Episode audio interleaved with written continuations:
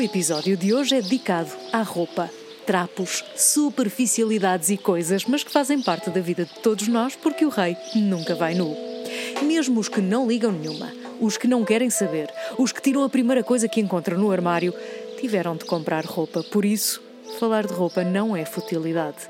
Para quem nunca o conheceu, pode ser uma surpresa. Quem já teve a sorte ou azar, e vai depender do que aconteceu a seguir, de conhecer aquilo que se chama burnout, a vida não volta a ser igual, porque passa a estar sempre pronto a voltar. Por isso, é tão importante conhecer as estratégias e as ferramentas para evitar o burnout. E uma delas, por incrível que possa parecer, é um guarda-roupa cápsula. A indústria da moda é uma das maiores do mundo, a que mais emprega pessoas de forma precária e uma das mais poluentes. Não estou a falar por falar, os dados são da Fashion Revolution e não têm margem para dúvidas. Escolhi falar sobre este tema agora que o mês de abril terminou, porque é o mês da Fashion Revolution e, como há dias celebramos uma revolução importante para nós que nos deu principalmente a liberdade de escolher, achei que seria um tema oportuno para este episódio 2.0.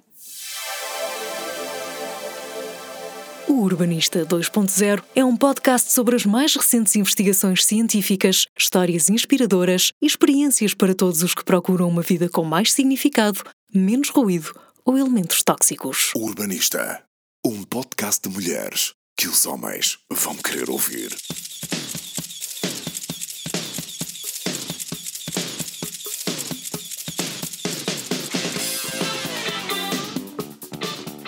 Bem-vindos e deixem-se ficar, porque entre factos e histórias vou partilhar como fazer um guarda-roupa sem margem para dúvidas, hesitações ou enganos.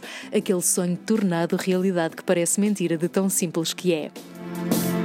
Rapazes, também é para vocês. Apesar disto de roupa e sapatos ainda ser erradamente conversa de gaja.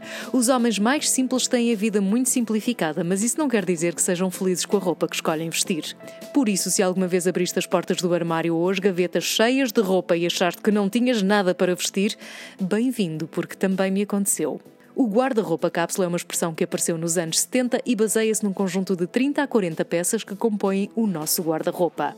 O conceito para mim faz sentido por duas razões. Facilita-nos a vida e é uma decisão muito importante nos dias de hoje, numa lógica de contracorrente contra o consumismo na nossa sociedade. Vamos a números. Mais de 75% do mercado mundial da moda está concentrado na Europa, nos Estados Unidos e no Japão. Em 14 anos, a produção de roupas duplicou e o consumidor médio passou a comprar 60% mais peças de roupa, roupas que acaba por descartar duas vezes mais depressa. Oh my god! Shh, Carrie. Do you, do you know what these are? We're not even supposed to be in here. Manolo, Blahnik, Mary Janes. I thought A Louis Vuitton é um gigante que agrega muitas outras empresas do setor. É a maior empresa mundial de moda, seguida da Nike e do grupo Inditex. Juntas ganham milhões de milhões. A dona da Zara ganha mais de 25 mil milhões de euros por ano. Na Europa, as compras de roupa cresceram 40% nas últimas décadas, enquanto os preços desciam e, ao mesmo tempo, crescia o impacto das nossas compras no meio ambiente quando a própria Anna Wintour afirma que a indústria da moda tem de repensar os seus valores, é mesmo tempo de mudar, de colocar o foco na sustentabilidade, repensar o luxo e recuperar a criatividade e o trabalho manual. Tudo o que a indústria desprezou durante as últimas décadas. And you have no style or sense of fashion. Well, um, I think that depends on what you're. No, no. That wasn't a question. A moda, entenda-se, a roupa e os acessórios, tudo isso é sempre frivolidade. É sempre considerado algo muito superficial. Na verdade, somos superficiais a vários níveis, principalmente porque deitamos fora as roupas que já não queremos usar. Apenas 15% das roupas usadas são recicladas e, na verdade, 75% dessas peças poderia muito bem ser reciclada. Na pirâmide das necessidades, a necessidade de ter e, portanto, de comprar para satisfazer essa mesma necessidade passou a ser uma das principais, e as marcas aproveitam para nos mostrar o que não é essencial para satisfazer essa pseudo-necessidade. Na pirâmide das necessidades, a necessidade de ter e, portanto, de comprar para a satisfazer passou a ser uma das principais. As marcas aproveitam para nos mostrar o que não é essencial. Esta cultura do ter é uma fonte de prazer e estatuto social, mas o panorama começa a mudar. Somos cada vez mais os que, por diferentes razões, tomamos consciência da relativa importância destas coisas. Porque é mesmo de coisas que estamos a falar.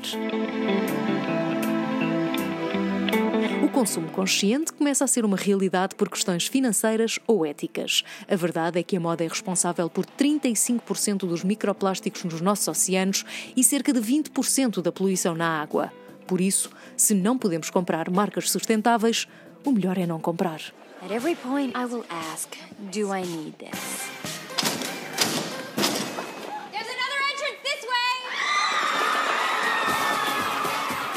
Dizer à boca cheia que eu caço contra fast fashion ou eu não uso nada de fast fashion seria mentira, porque são muitos anos de compras nestas marcas pelas mais variadas razões. O fator preço e acessibilidade por vezes influencia e até limita as nossas escolhas, por isso podemos também escolher comprar menos e organizar melhor. Vou partilhar a estratégia da tolerância zero, ou seja, mesmo que seja fast fashion, a decisão de compra pode depender de quatro aspectos: substituição, produção, tecido e corte se a peça vai substituir alguma que já temos ou se é apenas acumulação. Se for acumular, é não comprar. O local de produção. Podemos escolher países que sabemos têm menos casos de trabalho precário. O corte é o modelo da peça de roupa e o tecido deve ser fibra natural. Se for uma mistura, por exemplo, uma parte de algodão e outra de fibra sintética, as fibras naturais, como o algodão ou o linho, devem então estar em maior percentagem outros tecidos, fazendas com maior percentagem de lã e linho, ou os tecidos que resultem de fibras naturais, de plantas ou animais e sem grande processamento, ou seja, tingimento para mudar de cor. Como identificar um bom corte? Quanto mais simples e menos costuras, melhor. As costuras devem estar direitas e as diferentes partes da peça devem ser totalmente equivalentes. O padrão do tecido nas costuras deve fazer sentido, ou seja, ter sido costurado numa lógica em que o equilíbrio do padrão prevalece em relação à poupança de tecido. As riscas devem bater certo, as flores também. Nas lavagens, menos é mais. Lavar menos vezes, lavar em programas com baixa temperatura e usar um terço do detergente que achamos necessário. Quem me ensinou isto foi um técnico de máquinas de lavar roupa. E mais não digo. Somos um país com 300 dias de sol. Podemos usá-lo para arejar e lavar menos vezes. Se for um tecido em fibra natural, depois de usar, podemos colocar a peça de roupa do avesso ao sol e assim diminuir o número de lavagens, consequentemente, o consumo de água e energia, prolongando também a vida da peça de roupa. Se concordo com a fast fashion nos seus modos de produção e comercialização, não mas também sei que precisamos passar a palavra, dar a conhecer alternativas, porque mesmo nestas marcas há opções. Se comprarmos tecidos melhores, a roupa dura mais tempo e por isso vamos precisar comprar menos peças. Da mesma forma que, se conjugarmos bem as que temos, fazemos um guarda-roupa cápsula e novamente compramos menos. Para um país como o nosso, com grandes diferenças de temperaturas, o guarda-roupa cápsula pode chegar às 60 peças, porque tem de incluir malhas e fazendas mais pesadas para o frio, aquele casaco de meia estação, o outro para quando está frio e chuva, o outro para quando não está frio, mas está a chover, e ainda aquele mais leve para a brisa do verão. I had to wonder. I started to wonder. I couldn't help but wonder. I couldn't help but wonder. I couldn't help but wonder. I couldn't no essencial, temos de pensar nas nossas necessidades, ou seja, trabalho e lazer e o nosso estilo pessoal. Como organizar o guarda-roupa cápsula? Peças com cortes simples, intemporais, tons neutros e algumas peças com duas ou três cores ou padrões, sempre em sintonia com os neutros definidos, que depois são apimentados com acessórios que vão mostrar de facto quem somos. É importante escolher uma cor principal que vai ser a base do nosso guarda-roupa e com a qual depois fazemos as combinações. Depois do nosso estilo definido, é escolher as peças base. Como? Imaginando que vamos fazer uma viagem de um mês e imaginando o que levaríamos na bagagem. Em resumo, vantagens do guarda-roupa cápsula.